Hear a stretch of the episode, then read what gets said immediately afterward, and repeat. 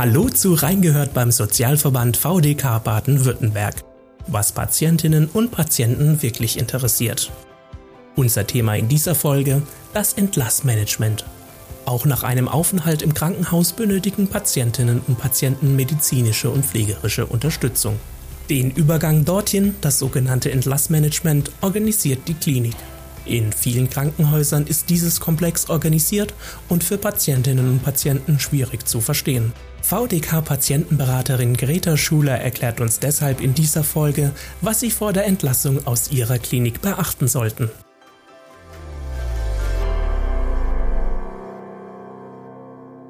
Hallo Frau Schuler. Hallo Frau Foto. Heute sprechen wir über die Zeit nach dem Krankenhausaufenthalt. Frau Schuler, was ist denn das Entlassmanagement genau und haben Versicherte der gesetzlichen Krankenversicherung einen entsprechenden Anspruch darauf? Ja, unter Entlassmanagement kann man einfach Folgendes drunter verstehen. Wie geht's denn weiter nach dem Krankenhausaufenthalt? Was ist, mhm. wenn Betroffene nach einer stationären Behandlung weiterhin medizinische Versorgung brauchen? Das regelt das Entlassmanagement für die gesetzlichen Krankenversicherten. Für die gilt im Übergang von Klinikaufenthalt zur weiteren medizinischen Versorgung, damit man Versorgungslücken vermeidet. Und dann sind Krankenhäuser nach dem Paragraph 39 Absatz 1 Sozialgesetzbuch 5 verpflichtet, ein effektives Entlassmanagement zu gewähren. Mhm. damit man eben gut versorgt ist nach dem Krankenhausaufenthalt. Übernehmen die Krankenhäuser das Entlassmanagement überwiegend selbst oder geben sie es an externe Dienstleister weiter? Das macht jede Klinik anders. Da gibt es keine mhm. Regelung. In der, in der Regel finden Patienten und Patientinnen auf den Internetseiten der Kliniken einen Hinweis wo man die Ansprechpartner fürs Entlassmanagement findet. Ich mache Ihnen mal ein paar Beispiele. Im Klinikum Stuttgart, äh, das ist ja ein großes Klinikum, sind seit 2010 äh, in allen Kliniken für innere Medizin ist ein sogenanntes Case Management eingerichtet worden. Das sind qualifizierte Pflegekräfte, die dann die Schnittstelle bilden zwischen dem ärztlichen Dienst, zwischen dem Pflegedienst, zwischen der Verwaltung und den Anliegen der Patientinnen und Patienten. Wenn zum Beispiel eine Reha beantragt werden muss, mhm. dann nimmt dieses Case Management äh, Kontakt auf zum sogenannten Klinik-Sozialdienst und die gucken dann weiter. So macht es Stuttgart. Die Uniklinik Tübingen macht es ganz anders. Die hat eine eigene äh, Abteilung Sozialberatung und Pflegeüberleitung am Uniklinikum geschlossen. Die machen das. Entlassmanagement, die Uniklinik Freiburg.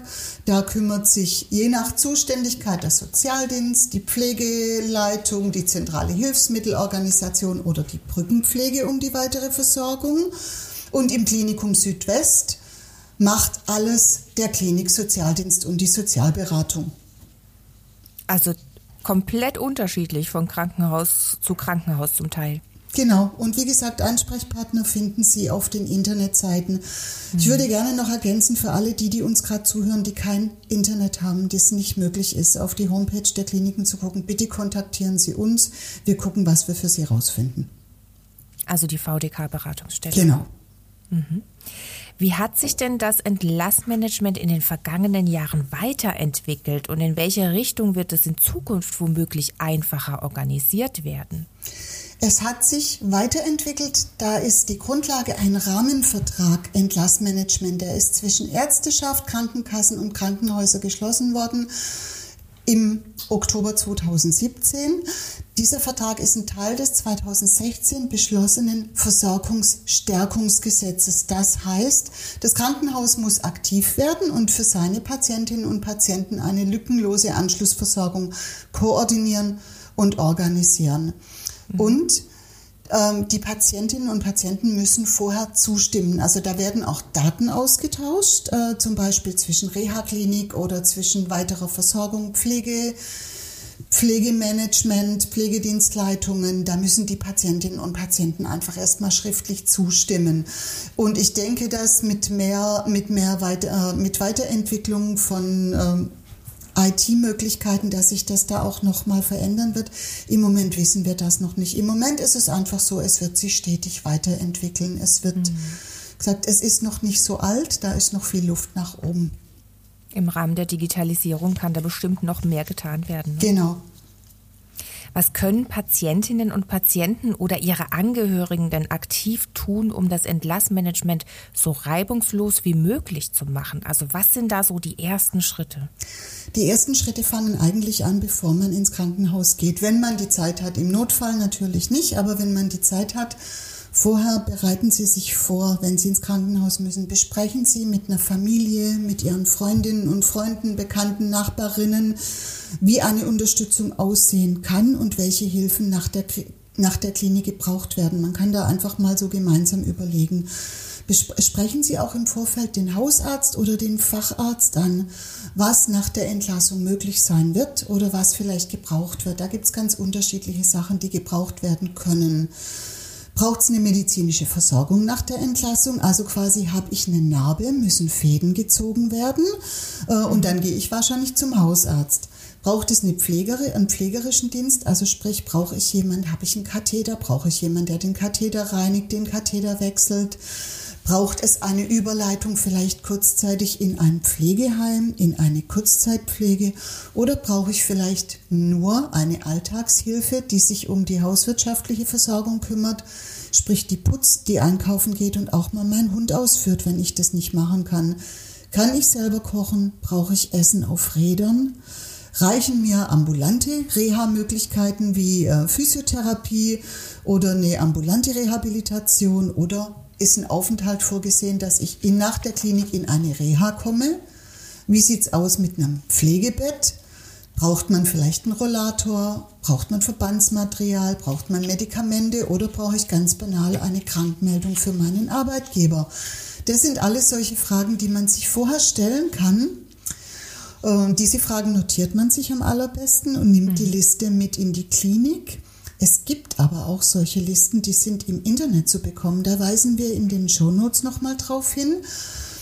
Fragen Sie in der Klinik relativ früh schon die äh, nach dem Entlassmanagement, fragen Sie relativ früh schon nach dem Kliniksozialdienst, dass da jemand vorbeikommt und dass man das bespricht. Es ist oft so, dass in der Klinik man ist einfach beschäftigt mit anderen Dingen. Man fürchtet sich vor der Operation, man fürchtet sich plötzlich fremdbestimmt zu sein. Versuchen Sie es im Kopf zu haben, dass mit dem Entlassmanagement so bald wie möglich ein Kontakt aufgenommen wird. Auch für die Angehörigen, wenn man zum Beispiel die alte Mutter im Krankenhaus hat und von der man weiß, das macht die nicht die fragt nicht aktiv nach dem Kliniksozialdienst oder die beschwert sich auch nicht, dass noch niemand mit ihr besprochen hat, wie es denn nach der Klinik weitergeht. Dann fordern Sie es als Angehörige ein. Fordern Sie, äh, fordern Sie oder bitten Sie um ein Gespräch mit dem behandelnden Arzt oder mit einer Pflegekraft oder kontaktieren Sie gleich den Kliniksozialdienst. Mhm.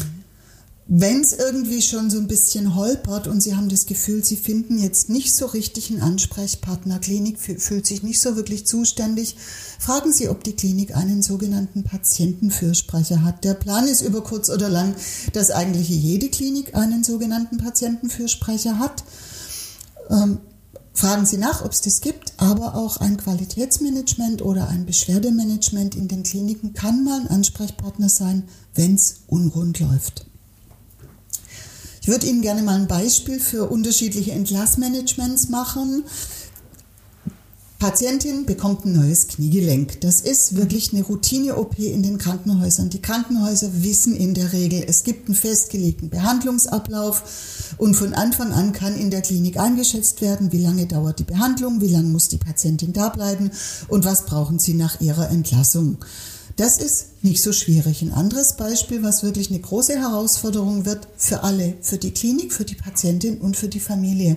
Nehmen wir mal an, wir haben eine Notfallpatientin mit einem Schlaganfall, die hat eine Lähmung, die hat auch Sprachprobleme, die kann sich aufgrund von dem Schlaganfall nicht mehr ausdrücken und man hat schon vor dem Klinikaufenthalt befürchtet, die alte Dame rutscht in eine Demenz. Da ist es von Anfang an wirklich schwierig, in, äh, bevor man in die Klinik kommt oder wenn man in der Klinik ist, den Verlauf und die weiteren Bedarfe einzuschätzen. Also das ist dann die große Herausforderung. Also unglaublich vieles, was man beachten muss. Und momentan sind wir in einer sehr besonderen Situation überall.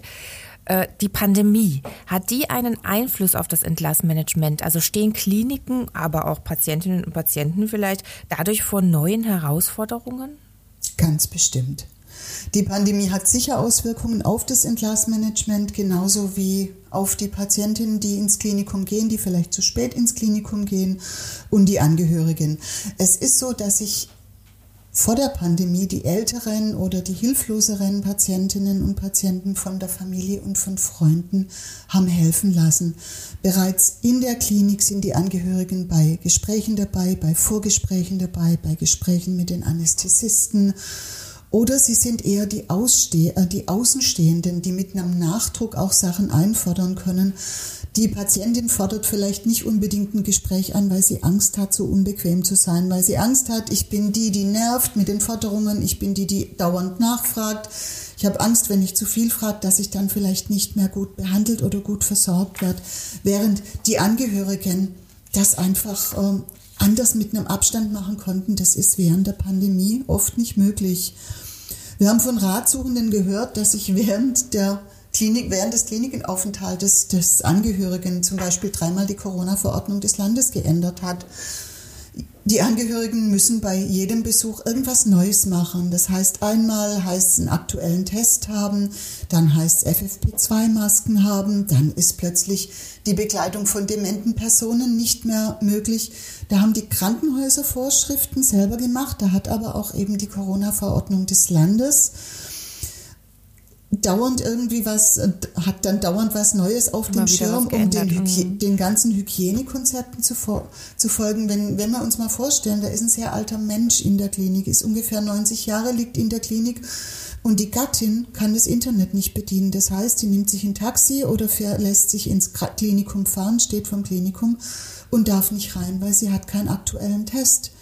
Das Ganze ist vielleicht an einem Sonntag und niemand hat offen und macht den Test mit ihr. Also das sind schon jede Menge Neuerungen, die da auf uns zukommen. Vor der Pandemie sind wir in Anführungszeichen einfach ins Krankenhaus, haben auf die Besuchsregelungen geachtet, haben uns vorher noch die Hände desinfiziert und dann waren wir drin. Und mittlerweile mhm. sieht es wirklich anders aus.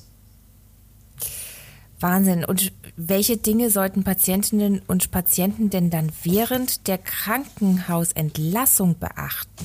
Also was sollten sie da unbedingt im Auge haben? Ganz dringend im Auge äh, sollte man da haben, wie geht's denn, wie geht's denn lückenlos weiter? Wie sieht's denn wirklich aus zu Hause? Zum einen erhalten die Patienten einen Entlassungsbericht, wenn sie nach Hause gehen dürfen. Der enthält alle wichtigen Informationen, alle wichtigen Dokumente. Da steht die Diagnose drin, da stehen die Infos zur Therapie im Krankenhaus drin, die Infos zu den Medikamenten, die, Inf die Infos zum Beispiel zur Physiotherapie gut ist, wenn die entlassenen Patientinnen nicht sofort zum Arzt müssen, wenn sie wieder nach Hause kommen. Wenn sie also schon Medikamente mitkriegen für die nächsten Tage, wenn sie Verbandsmaterial mitkriegen, wenn sie auch ein Heil- und Hilfsmittel mitkriegen, also wenn ein Rollator mitgegeben wird aus dem Klinikum oder ein Nachtstuhl mitgegeben werden kann.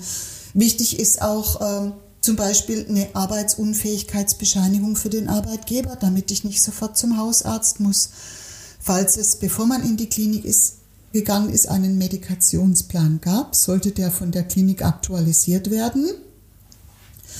Wichtig ist, dass die Leute wissen, wenn sie entlassen werden, ob man weitere Leistungen beantragen muss, zum Beispiel bei der Pflegekasse mhm. oder ob der Sozialdienst in der Klinik Sachen schon erledigt hat.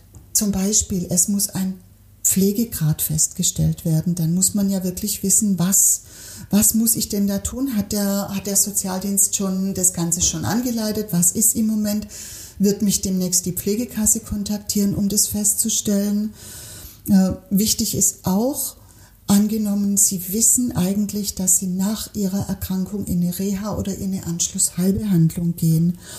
Wenn in der Klinik dieser Antrag, der Reha-Antrag nicht gestellt worden ist vom Kliniksozialdienst und Sie sitzen zu Hause und denken, Moment mal, Reha-Antrag, dann können Sie nicht mehr den Kliniksozialdienst anrufen. Wenn Sie entlassen sind, ist der nicht mehr für Sie zuständig. Dann müssen mhm. Sie selber gucken, mit welcher Hilfe, mit dem Hausarzt oder der Fachärztin, dass Sie dann diesen Reha-Antrag stellen. Aber es gibt Dinge, die nicht mehr möglich sind, wenn Sie entlassen worden sind. Mhm. Um nochmal einen besseren Überblick zu haben, welche Anschlussversorgung kommt nach dem Krankenhaus in Frage? Das kommt wirklich darauf an, wie man aus dem Krankenhaus rauskommt. Nehmen wir mal zum mhm. Beispiel eine Kaiserschnittpatientin, die kommt aus dem Krankenhaus raus, die hat ihr Kind dabei. Wenn die mehrere Kinder hat zu Hause, die versorgt werden, dann muss man gucken, hat die eine Haushaltshilfe ähm, und vielleicht auch, wer guckt denn nach den Kindern, wenn sie noch nicht so ganz funktionsfähig ist. Also je nachdem, was die Leute für ihre Genesung brauchen. Wenn ich das Knie, die Kniegelenks-OP von vorher nochmal herhole, da braucht es in der Regel nach der Entlassung vielleicht ein Medikament, Schmerzmittel, vielleicht eine Bandage, vielleicht eine Haushaltshilfe zum Einkaufen und, zu dem, und für den Haushalt. Und es braucht unter Umständen noch ein Rezept für den Reha-Sport oder eine Überweisung äh, in eine Rehabilitation. Ich würde da auch noch dazu sagen, wenn man nach einer Hüftoperation kommt man in der Regel in eine Rehabilitation. Auch die Reha-Kliniken müssen ein Entlassmanagement organisieren. Wenn die gesetzliche Krankenversicherung der Kostenträger für die Reha ist, dann, gibt's, dann geht es nämlich nach der Reha-Klinik genauso weiter, dass die Klinik gucken muss, wie geht es ihnen, wie kommen sie zu Hause gut an und wie kann die Genesung voranschreiten. Wenn ich jetzt die alte Dame nehme, nochmal von vorher, der Schlaganfall, die Lähmungen mhm. und die beginnende Demenz, da kann zum Beispiel die Weiterversorgung nach dem Krankenhaus, also wenn der Schlaganfall, wenn der behandelt worden ist, wenn es beobachtet worden ist, das kann anfangen bei der Kurzzeitpflege über eine geriatrische Reha, um die Folgen des Schlaganfalles wieder zu mindern. Wenn es dann wieder nach Hause geht, dann muss man gucken, was braucht es denn zu Hause? Braucht sie zu Hause vielleicht eine Haushaltshilfe? Braucht sie häusliche Krankenpflege? Oder geht es gar nicht mehr zu Hause? Geht es vielleicht einfach über die Kurzzeitpflege und die geriatrische Reha ins Pflegeheim oder ins betreute Wohnen? Mhm. Frau Schuler, Sie haben uns bereits jetzt den Umfang des Entlassmanagements geschildert. Da passieren doch sicherlich auch viele Fehler oder es gibt viele Stolperfallen. Vor welchen Problemen stehen Patientinnen und Patienten? Mit welchen Fragen kommen sie zu Ihnen in die VDK-Patientenberatung und wann? Vor oder während dem äh, Krankenhausaufenthalt? Es gibt, ja, wo gearbeitet wird, da passieren Fehler und in der Tat passieren wirklich oft Fehler und das fängt zum Beispiel damit an, dass ich gar nicht weiß, wer ist eigentlich für mich zuständig mit dem Entlassmanagement. Ich finde keine Ansprechpartnerin, keinen Ansprechpartner für die Patienten. Ähm, auf Nachfragen kriege ich eine Antwort, wenn ich die Nachfrage nicht stelle ähm, oder wenn ich die Frage nicht stellen kann. Also Sprache ist oft ein großes Hindernis, dass ich nicht rausfinde, wer für mich zuständig ist oder dass meine Angehörigen nicht informiert werden können, wenn sich die Pflegenden und die Kranken nicht verstehen sprachlich, dann sind Missverständnisse die Folge. Die Patienten wissen nicht, was nach der Klinik auf sie zukommt und fühlen sich ganz oft alleine gelassen. Es wird ihnen nicht signalisiert, es gibt eine gesetzliche Regelung und sie haben ein Recht auf eine nahtlose Versorgung. Die Angehörigen sind völlig überfordert, wenn heute Morgen die Klinik anruft und sagt, ach übrigens, morgen wird der Vater mit der neuen Hüfte aus der Klinik entlassen und dann wissen die Angehörigen nicht, ja, wie soll es denn gehen?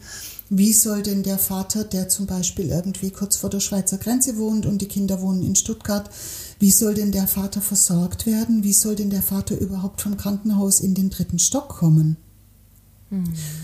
Wir hatten kürzlich einen Fall, wo so eine Entlassung ohne Entlassmanagement sehr, sehr holprig gelaufen ist. Das war ein älterer Ratsuchender, der hat sich auf dem Glatteis ein Bein gebrochen der war schon vor der Klinik so ein bisschen mit kognitiven Einschränkungen. Also man wusste nicht, läuft es in Richtung Demenz, was ist das eigentlich? Also er hatte Einschränkungen. Er war im Krankenhaus, er hatte eine OP gehabt und danach sollte er entlassen werden und ähm, dann sollte er wie üblich nach sowas in eine stationäre Reha kommen. Und dann haben die Verwandten gesagt, das geht nicht.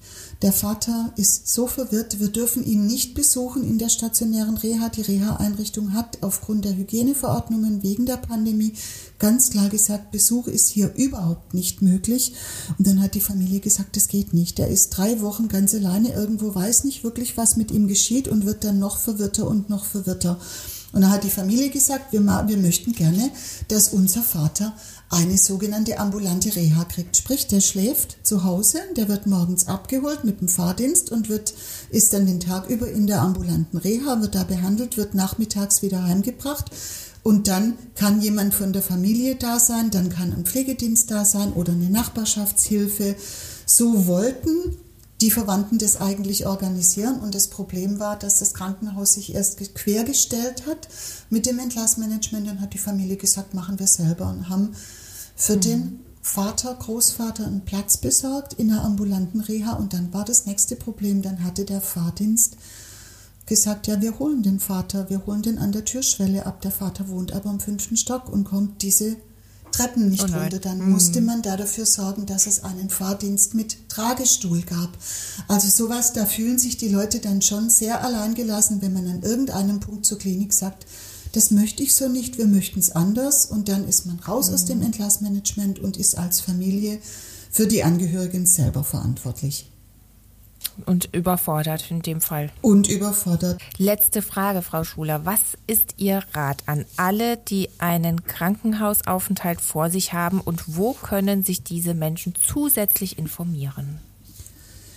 Alle Menschen, die einen Krankenhausaufenthalt vor sich haben, das ist immer gut, wenn die so eine Checkliste vorher mal angucken. Da würde ich jetzt gerne noch mal kurz werben. VDK, der Magazin Gesundes Leben, was immer beiliegt bei der VDK-Zeitung. Das ist jetzt ziemlich genau ein Jahr alt. Im letzten Frühjahr war da im Gesundheitsordner äh, der große vier Seiten zum Thema Krankenhausaufenthalt. Da ist alles drin. Vorbereitung auf den Krankenhausaufenthalt, aber auch es geht wieder nach Hause. Was muss ich da beachten? Das ist toll, wenn Sie, wenn Sie sich da vorbereiten. Es gibt aber auch im Internet zu finden, in den Shownotes weisen wir darauf hin. Es gibt Checklisten, Checklisten Krankenhaus und da ist auch die das Entlassmanagement. Was muss ich eigentlich fragen? Ganz wichtig ist wirklich auch, Sie werden ja, Sie, Sie die wenigsten kommen äh, hoppla hopp ins Krankenhaus. Die meisten haben vom Arzt eine Einweisung ins Krankenhaus. Es ist lange vorher besprochen es muss eine OP am Herzen gemacht werden oder es muss das Knie, am Knie was gemacht werden. Die meisten wissen es schon oder viele wissen es schon vorher und dann kann man sich vorbereiten. Dann kann man die Fragen notieren und kann einfach im Vorfeld wirklich schon fragen, wie sieht es denn aus und im Vorfeld gegebenenfalls auch schon gucken, mit wem man das denn gerne machen würde. Also wenn Sie bereits einen Pflegedienst haben, dann ist es wirklich sinnvoll, den Pflegedienst anzurufen und zu sagen, ich komme jetzt ins Krankenhaus Wahrscheinlich bin ich in zehn Tagen wieder zu Hause. Ich brauche aber einfach ein bisschen mehr Pflege.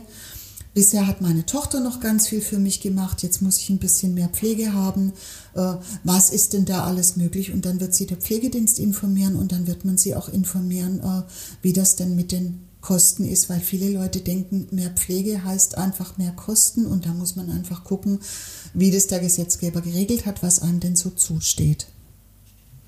Danke, Greta Schuler, für die ausführlichen Informationen und Hilfestellungen zum Thema Entlassmanagement und vielen Dank auch an alle fürs Zuhören. Weitere Informationen zum Thema Entlassmanagement und Kontaktmöglichkeiten zur VDK Patientenberatung gibt es in den Show Notes dieser Episode. Bis zum nächsten Mal. Tschüss. Bis zum nächsten Mal. Tschüss. Das war Reingehört beim Sozialverband VDK Baden-Württemberg, was Patientinnen und Patienten wirklich interessiert. Falls Sie Feedback oder Anregungen zu diesem Podcast haben, dann schreiben Sie uns einfach eine E-Mail an feedback@vdk.de. Mehr Informationen zum Sozialverband VDK Baden-Württemberg und unserem heutigen Thema gibt es in den Show Notes dieser Episode. Wenn Ihnen der Podcast gefällt, dann abonnieren Sie ihn gerne kostenlos. Natürlich freuen wir uns auch auf eine positive Bewertung von Ihnen. Und damit tschüss, bis zur nächsten Folge.